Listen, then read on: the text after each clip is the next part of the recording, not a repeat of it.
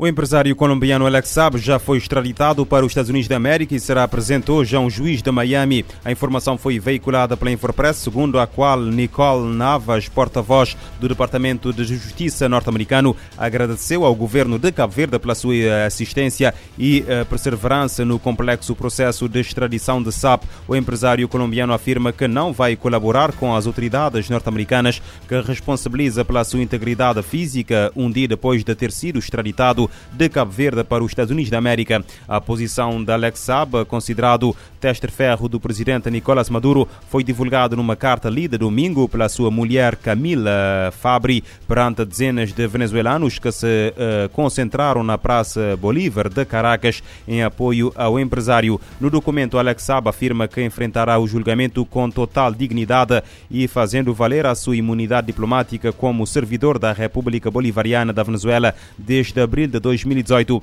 O empresário Alex Saab, considerado pelos Estados Unidos teste-ferro do presidente da Venezuela, Nicolás Maduro, deixou sábado a Ilha do Sal em cumprimento do pedido de extradição das autoridades norte-americanas. Um avião ao serviço do Departamento de Justiça norte-americano partiu da Ilha do Sal, onde Alex Saab estava detido desde junho de 2020, com destino aos Estados Unidos da América. De acordo com fontes da aviação civil, o presidente da República, Jorge Carlos Fonseca, diz ter sido informado da extradição de Alex Para os Estados Unidos da América e uh, sublinha a credibilidade das instituições democráticas do país. Olha, hoje é dia de eleição de escolha do Presidente da República, não, não posso fazer nenhum comentário sobre isso. Uh, não houve nenhum posicionamento não, não, ainda por parte não, de autoridades cabo-verdianas? Uh, não sei, olha, não, não sei. É, naturalmente, naturalmente fui informado, mas não faço nenhum comentário especial sobre isso. Hoje falo é das eleições, da nossa democracia, e, e, e, não há razão nenhuma, motivo nenhum para que, digamos, a, a solidez, a, o prestígio, a credibilidade da nossa democracia, das nossas instituições democráticas, possa ser beliscada por um ou outro juízo de opinião, qualquer tipo de avaliação sobre uma questão concreta. Nos últimos dias, a defesa de Alex Saab viu o Tribunal Constitucional de Cabo Verde recusar vários pedidos e recursos na sequência da rejeição em setembro do recurso principal à decisão do Supremo Tribunal de Justiça que tinha autorizado a extradição. Alex Saab, de 49 anos, foi detido pela Interpol e pelas autoridades cabo-verdianas a 12 de junho de 2020 durante uma escala técnica no Aeroporto Internacional Amílcar Cabral, no Sal, com base no mandado de captura internacional emitido pelos Estados Unidos numa viagem para o Irão em representação da Venezuela com passaporte diplomático enquanto enviado especial do governo venezuelano. Washington pediu a sua extradição acusando-o de branquear 350 milhões de dólares para pagar atos de corrupção do presidente venezuelano através do sistema financeiro norte-americano.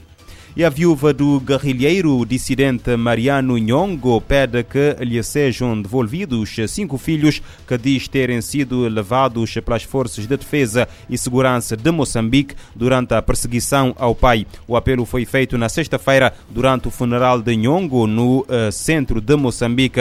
Carlitos Nhongo, filho de 26 anos, juntou-se aos apelos da mãe e diz que uh, não sabe dos irmãos e respectivas famílias depois de terem sofrido um atentado. No seu entender, as discórdias eh, envolviam o pai, que agora está morto, pelo que esperam recomeçar a vida com a ajuda do governo moçambicano.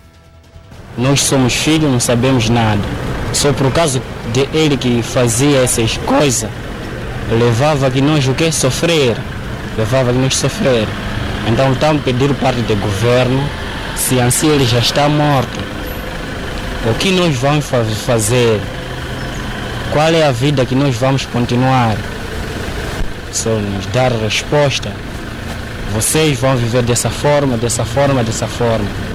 E a morte do líder da junta militar, o general Mariano Nhongo, não pode para já significar o fim da junta militar. A opinião é de Osufo Momad, presidente da RENAMO, principal partido da oposição em Moçambique, que lamenta a morte do general. Enganaram muito eu vir aqui ao público dizer que a junta já, já, já desapareceu, já acabou porque o Nhongo perdeu a vida. Não posso eh, fazer uma declaração dessas. Mas o Suf Momad lamenta a sua morte. Nós já aparecemos por várias vezes a chamar a atenção para que ele voltasse à razão.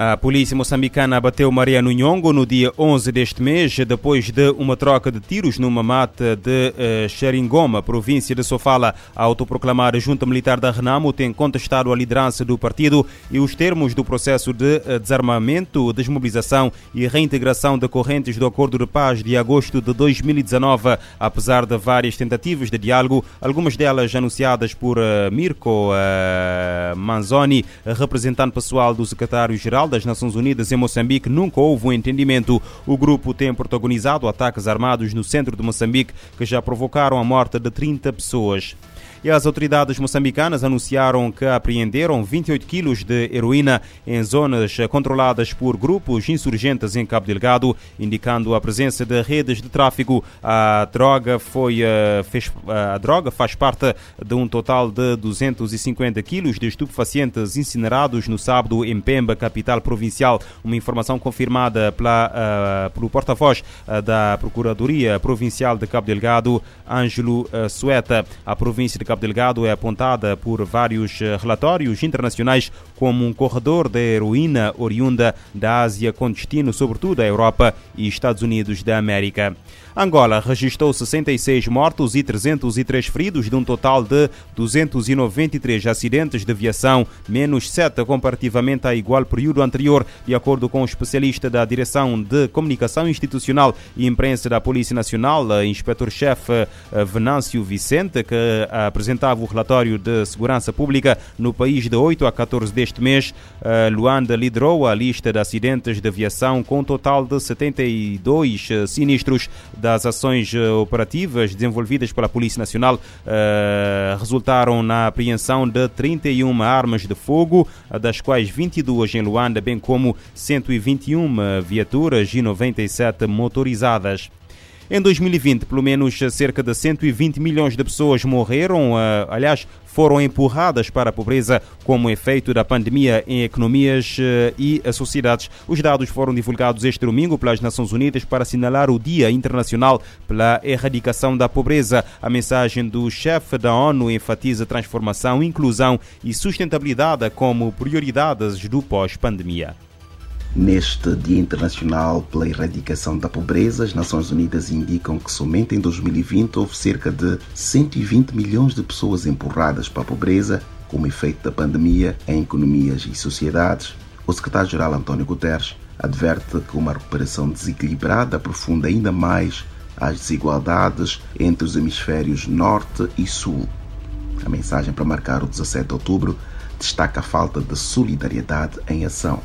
O chefe da ONU aponta como um dos efeitos dessa disparidade o desequilíbrio que é observado na entrega de vacinas. Na região do mundo, tida como uma das mais afetadas pela disparidade, o vice-chefe da Comissão Econômica para a África, António Pedro, disse à ONU News que é essencial dar um novo impulso à cooperação global para conter a miséria. A África acredita no multilateralismo, sem o qual o mundo não estará em posição de resolver muitos dos grandes desafios. Por exemplo, as questões relacionadas com as mudanças climáticas, os problemas sociais associados à migração, etc, etc, que precisam que diferentes partes do mundo conversem, consigam forjar estratégias comuns com vista a uma transição justa, sem a qual nós vamos ver um, um, mundo cada vez mais dividido, as desigualdades sociais aumentar. Por exemplo, a, a questão da vacinação é das maiores prioridades do mundo, onde é preciso a cooperação internacional para que se consiga vencer a pandemia.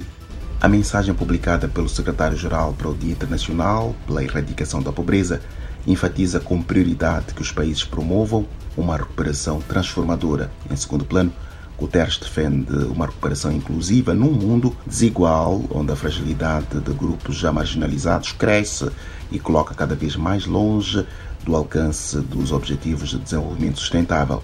Como terceira prioridade para a recuperação, o secretário-geral observa que o processo deve ser sustentável por haver necessidade de se construir um mundo resiliente, descarbonizado e neutro em carbono. O líder das Nações Unidas ressalta ainda que falta mais união para acabar com a pobreza e se criar um mundo de justiça, dignidade e oportunidades para todos. Da ONU News em Nova York, Eleutério Gavan. A ONU alerta que pelo menos cerca de 120 milhões de pessoas foram empurradas para a pobreza uh, como efeito da pandemia em economias e sociedades só em 2020.